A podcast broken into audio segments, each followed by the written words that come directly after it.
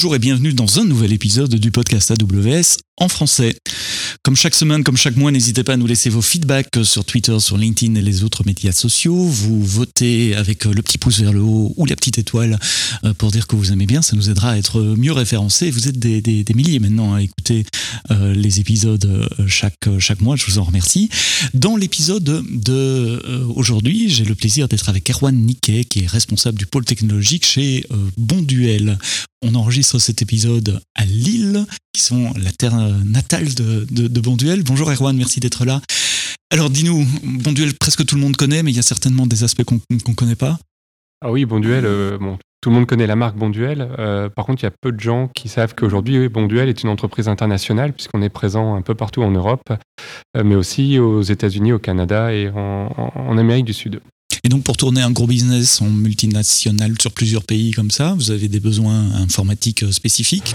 Quels, étaient les, quels sont les challenges euh, au niveau IT euh, que tu as à, à affronter, on va dire? Alors, euh, on va dire que euh, Bonduel a besoin, comme beaucoup d'entreprises, de tout ce qui est euh, de l'informatique liée à la supply, à la finance, aux ressources humaines. Après, voilà, il y a une partie du, business de Bonduel, une grosse partie qui est liée à l'agro, la partie mhm. agricole, et qui a de plus en plus de besoins d'IT et qui a des, ses propres challenges pour résoudre des des situations un peu complexes. Et c'est pour ça que vous avez commencé à regarder les solutions cloud il y a quelques années? Non. Ah, ben voilà. Donc, qu'est-ce qui vous a amené sur, euh, le, cloud? le, cloud, en fait, euh, ça remonte à, 2016. On, entendait beaucoup parler du cloud et on s'est posé la mhm. question, comme beaucoup d'entreprises, je pense, est-ce qu'on on a un intérêt à aller vers le cloud, pas forcément à migrer, mais euh, à aller vers le cloud et du coup, on a fait une étude euh, avec une société de conseil qui, mhm. qui, l'étude a montré qu'en fait, on avait une opportunité d'aller dans le cloud.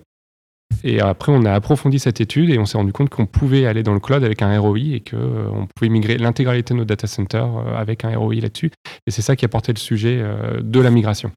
Et donc, vous avez commencé, tu disais, il y a, il y a quelques années? En 2016 pour l'étude et la vraie migration a débuté à partir de septembre 2017. Et les facteurs déclenchants, alors c'était quoi? C'était uniquement le ROI C'était le, premier motivateur? C'était réduire les coûts? euh, Aller vers le cloud, il y a plein de, il y a plein de, drivers pour mhm. aller vers le cloud. Hein. Il y a la partie euh, aller plus vite, le, réduire le time to market, euh, la partie innovation, puisqu'on peut utiliser plein de services qui sont packagés euh, qu'on ne pouvait pas utiliser avant, l'intelligence artificielle et tout ça. Donc il y, a plein de raisons d'aller vers le cloud. Par contre, la partie migration de nos data centers vers, vers, le cloud, c'était plutôt lié à, à, du bénéfice, à du ROI. À du ROI. Et quelle a été votre démarche? Comment vous avez euh, entrepris ce, projet qui est un peu, un peu intimidant certainement au début? On me dit voilà, j'ai un paquet d'applications qui tournent dans mes data centers, je sais comment les opérer et les tourner. C'est un changement technique, c'est un changement humain également. Comment vous avez abordé cette, cette démarche? Alors effectivement, il y a deux volets. Il y a la partie humaine qu'il faut absolument pas oublier, puisque euh, aller vers le cloud, bah, ça transforme beaucoup euh, certains métiers, notamment tous les métiers autour de l'infrastructure, et c'est quelque chose qu'il faut aborder très en amont. Faut bien communiquer, il faut montrer aux, opérationnels euh, l'intérêt pour eux d'aller vers le cloud et quel sera leur métier de demain, et que ça a un intérêt que leur métier de demain sera aussi intéressant, voire plus intéressant que ce qu'ils pouvaient faire aujourd'hui. Donc il y, a, toute une phase de conduite du changement qu'il faut prendre en compte bien en amont du projet. Et après, effectivement, il y a toute la partie technique, euh, voir comment on va, on, va transférer nos data centers vers le cloud, comment on va fluidifier nos applications. Euh, et donc, il y, a, il y, a, tout un travail autour de ça. Mhm. Donc, comment vous avez fait? Il y, a, plusieurs approches, migrer application après application. Il y a aussi mettre en place peut-être une cellule de compétences cloud qui définit le, le cadre dans lequel vos équipes vont évoluer On a travaillé avec un partenaire pour justement définir ce cadre, euh, voir mhm. euh, comment on allait, euh, on allait dans le cloud, quelle, quelle était l'architecture de notre futur cloud. Donc ça, ça a été fait avec un, partenaire qui est très important dans, dans, la migration, puisque mhm. c'est vraiment lui qui nous a apporté les compétences. Et ensuite, on a travaillé pour chaque application les, les différents moyens qu'on pouvait avoir pour, pour les migrer. Euh, une, les unes après les autres. On est parti, on, a, on s'est dit qu'on allait euh, commencer petit, on s'est dit qu'on allait faire une migration sur trois ans avec euh, la première année se limiter à six applications. En fait. C'était vraiment mhm. l'objectif, six applications pour la première année pour apprendre sur le cloud, voir un peu faire des erreurs et que ça ne nous coûte pas trop cher en fait, pouvoir faire des erreurs et faire revenir en arrière. Et donc pour ça, on a décidé d'y aller très doucement avant d'accélérer et d'industrialiser en année 2 la migration. De quel genre d'application on parle, juste pour que nos éditeurs puissent s'imaginer? Est-ce qu'on parle d'application client-serveur avec une base de données? Donc, vous avez une base de données, un serveur applicatif, peut-être un front-end C'est des applications euh, très classiques, effectivement, avec euh, des application, application serveurs, une base de données, euh, un serveur de traitement parfois ou pas. Mhm. Ça reste des applications très très classiques qui, qui étaient fournies par des éditeurs du marché, avec qui il a fallu travailler justement pour les migrer vers le cloud. D'accord, et tous les éditeurs euh, embrassent le cloud à, bras ouverts Oh oui Non, on a, c'est, un des, freins au changement, hein, c'est que quand on, a besoin de rendre une application euh, cloud, enfin, compatible cloud, les éditeurs parfois euh, sont très frileux, voire même certains nous ont, nous ont clairement dit que si on partait vers le, cloud, on, on serait plus supporté. Donc ça, c'est un conseil à donner à ceux qui nous écoutent, c'est dire vérifier avec vos, vos, éditeurs logiciels s'ils vous accompagnent. Euh. Incluez-les euh, mhm. dès, le début du projet. Et après, euh, il faut les convaincre. En fait, certains ont une vision du cloud très qui n'est pas mature en fait. Ils, imaginent quelque chose de très compliqué. effectivement, quand on va vers AWS, on parle de serverless, on parle de plein de choses, de, microservices. Et donc les éditeurs ont une idée de, ils ont l'impression que leur application ne pourra jamais être compatible. Alors que, bon, au final, si on reste sur de l'infrastructure EC2 avec euh, des bases de données sous RDS, ça reste quand même très semblable. Très semblable à ce mhm. qu'on peut faire. Et donc, euh, on, arrive à, leur montrer qu'effectivement, euh, il n'y a rien de non plus révolutionnaire sur cette partie-là. Comment la migration se passe typiquement pour une application? Vous avez un downtime de, de, quelques jours, le temps de migrer les données, ou sur des applications plus critiques, vous ne pouvez pas vous permettre de downtime? Comment ça marche techniquement de, bouger des données d'un bout à l'autre? Alors, il y a toujours effectivement un moment où on va faire le switch euh, pour passer de l'infrastructure on-premise euh, à l'infrastructure cloud. Mhm. Euh, on essaie de le, minimiser, donc on charge les données avant.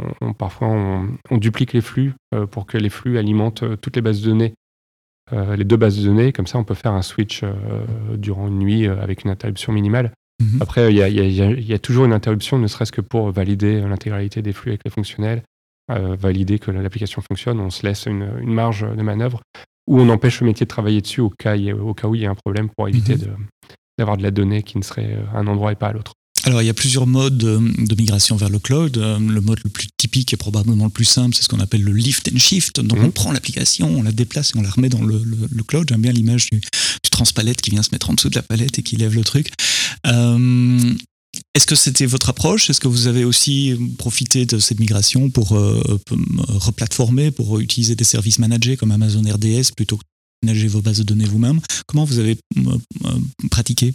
Alors, on, a commencé, on a essayé de faire du lift and shift, mais on a vite décidé d'abandonner mhm. parce que, voilà, lift, lift and shift, clairement, on va devoir faire du, Big Bang, on va passer de l'un vers l'autre d'un coup d'un seul, on n'aura pas l'occasion de tester avant, tandis que quand on, migre, ça on migre réellement l'application, il y a plusieurs avantages. Le premier, c'est que bah, on en profite pour euh, mettre de, réduire complètement la dette technique, en fait, la, mettre à zéro en réinstallant les choses proprement. Mm-hmm. Euh, sur des versions les plus récentes, euh, et donc on, on, fait fi du passé.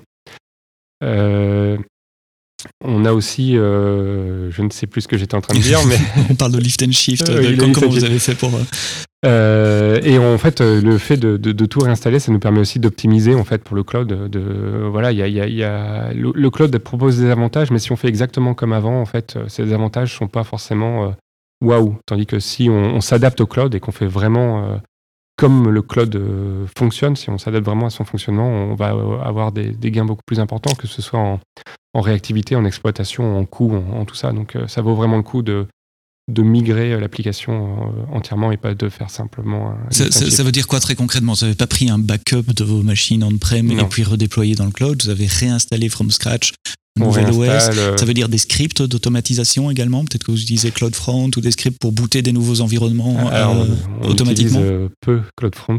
sorry, pardon, CloudFormation. mais on s'était compris. oui, pardon, oui, non, on utilise peu CloudFormation. on est plutôt Terraform. Mhm, d'accord, oui, enfin, quand je dis CloudFormation. on est vraiment sur une infrastructure as code. C'est l'automatisation, effectivement. et on automatise, voilà, mhm. et quand on, migre une application, on, voit jusqu'où on va l'automatiser et mhm. quel intérêt de l'automatiser automatisé jusqu'au bout. Mais donc, on a des applications où il n'y a que l'infrastructure qui est, euh, qui est automatisée. Il y en a d'autres où on est allé de, A à Z. L'application est complètement automatisée, ce qui veut dire qu'on peut facilement gérer de l'autoscaling puisqu'on peut recréer mhm. des machines et puis on, a voilà. Ça veut dire que vous pouvez aussi créer des environnements de test ou, de développement à la demande. Exactement, mhm. et surtout tous nos environnements, que ce soit le, dev, Calif, pré-prod, prod sont ISO, puisque se basent sur les, composants. Les, templates master, qui, donc, de Terraform on, on est sûr d'avoir un ISO sur tous les environnements et ça aussi c'est un avantage. Mhm.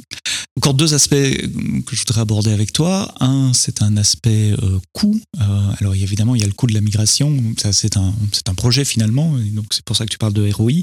Mais aussi coût d'exploitation, le coût de tourner votre solution dans le cloud versus euh, on-premises. Quel a été votre retour d'expérience après les premières migrations?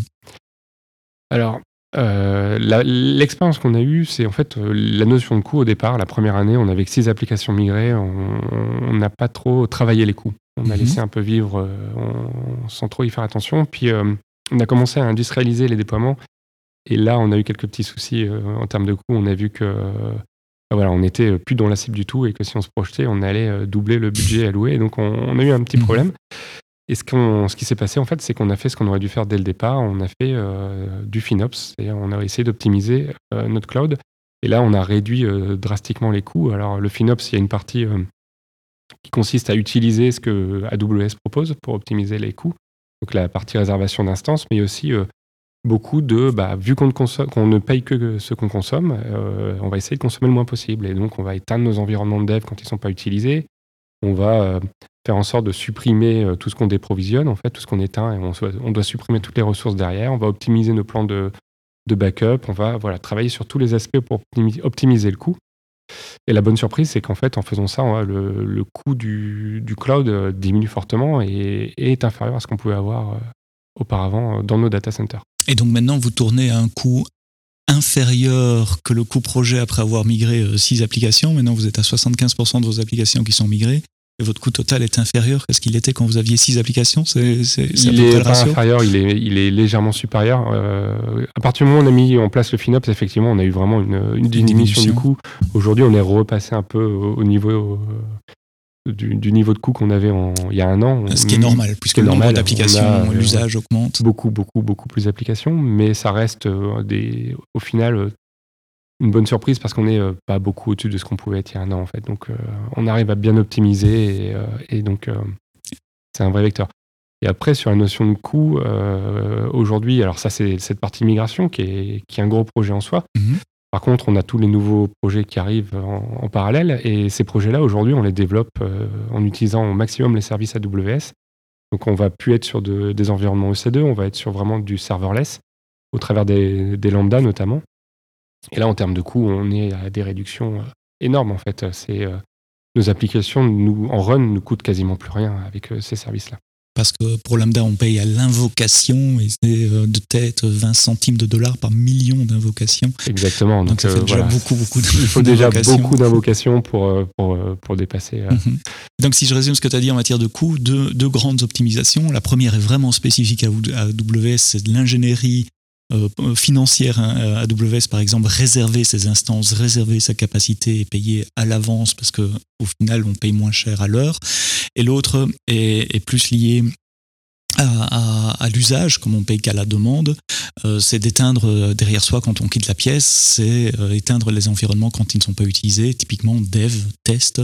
Je rappelle qu'un environnement de dev, il tourne 30%, 30 de la, du temps globalement, de 8 heures par jour du lundi au vendredi. J'exagère peut-être un peu, mais donc on peut économiser 60% des coûts d'un environnement de dev. Même plus que ça, parce qu'on s'est rendu compte qu'effectivement, le, le week-end et la nuit, il y a peu d'environnements de dev. Il y en a qui, qui, fonctionnent, mais euh, il y en a qui ne qui sont pas utilisés, clairement, la majorité.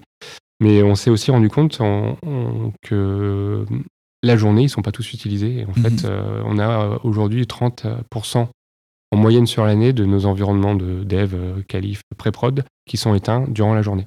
30% des environnements éteints pendant la journée et donc pour lesquels vous ne on ne paye du coup vous ne euh, payez quasiment pas. rien. Alors je mhm. vous parle pas des grandes vacances et des choses comme ça où là ça monte à des, à des, niveaux beaucoup plus hauts, mais euh, voilà ce qu'on a constaté depuis qu'on le fait, euh, c'est qu'on est en fait on a quasiment toujours au moins 30% qui sont éteints. Qui sont éteints et donc les, les, les, bénéfices financiers associés qui vont avec. dernier point que je voudrais aborder, on a commencé vers celui-là, je voudrais terminer par celui-là aussi, c'est l'accompagnement humain. Tu as mentionné que vous avez travaillé avec un partenaire, et je crois que c'est un, point très important, c'est de pas nécessairement y aller tout seul, mais de se faire accompagner. Est-ce que vous, avez aussi formé vos équipes en interne Et si oui, comment vous avez fait pour, pour, les, pour les former, pour les accompagner? Alors, effectivement, on a eu des formations internes. Euh, on a été accompagné par euh, notre partenaire qu'on avait choisi, par AWS aussi, qui est mhm. venu euh, chez nous aussi nous, nous former. Et après, c'est vraiment de la formation continue. On a aussi on utilise Linux Academy, mhm. qui propose pas mal de, choses pour, pour former. Et nos collaborateurs passent leur temps à se former aujourd'hui. En fait, c'est pas c'est pas une formation initiale et puis après on est parti. C'est une formation continue parce que le cloud évolue tout le temps, AWS sort des nouveaux services, il y a des nouvelles façons de faire, et donc euh, ils passent euh, une partie de leur temps à se former sur euh, les nouvelles, les nouvelles, technologies, disponibles. Il y a beaucoup de nos clients qui disent que c'est plus facile d'engager, de motiver ces équipes quand on utilise des technologies cloud en général. Est-ce que tu observes la même chose dans, tes équipes? Alors, c'est même plus que ça en fait. J'ai envie de dire, c'est le jour et la nuit par rapport à avant. En termes de motivation de, mes équipes, parce qu'aujourd'hui, bah, ils travaillent sur des actions avec vraiment une forte plus-value. Ils, vont plus passer du temps à, automatiser euh, des chaînes de CICD, à, à créer de la valeur, euh, qu'avant où ils avaient passé un certain nombre d'heures à raquer et configurer des, des, fermes VMware. Donc ça, change complètement leur métier, mais en bien, ils, sentent bien qu'il euh, y a beaucoup plus de valeur dans ce qu'ils font et que c'est beaucoup plus valorisant pour eux. Et puis, euh, bah, ce qu'on se rend compte, c'est qu'en termes des, de, quand on est, avant, quand on essayait d'avoir des, jeunes chez nous, on avait du mal à les garder. Aujourd'hui, euh, les jeunes s'épanouissent chez nous. En fait, mhm. c'est une vraie motivation pour eux d'intégrer Bonduel. En fait, on commence à être connu sur, le, sur le marché. Pour euh, voilà, on est chez AWS, on utilise beaucoup les technologies cloud. On essaie d'aller au plus loin possible et ça se sait. Et on voit que on arrive à intégrer des jeunes diplômés assez facilement chez nous et qui restent. Et ça, c'est un vrai changement par rapport à avant c'est quelque chose, je pense, dont nos clients ne parlent pas encore assez, c'est la motivation euh, technique que ça donne. La motivation des équipes sur laquelle euh, bah, on y revenir également. clairement, hein, aujourd'hui, euh, les équipes techniques s'éclatent parce que le terrain de jeu est juste énorme. Il y a. Il n'y a pas de limite en fait. même sur nos projets, ce qu'on se rend compte, c'est qu'à l'époque, il y a trois ans, on, était, on avait peut-être un peu peur de, faire de l'innovation, alors qu'aujourd'hui, on n'hésite pas et on, y arrive bien. En quelques jours, on est capable de monter des, nouveaux services qui apportent de la vraie valeur euh, en utilisant les, les, services packagés. Et ça, on était incapable de le faire avant. Donc, euh, l'état d'esprit de, de, de l'IT de Bonduel a vraiment changé euh, suite à la migration vers le cloud. On passe sur un mode d'innovation et d'agilité. Exactement. Euh, qui est un, bon moyen de, clôturer cette conversation également et de conclure cette conversation. Merci Erwan pour ton temps et ta disponibilité aujourd'hui. Merci à vous de nous avoir écoutés euh, sur le podcast AWS en français.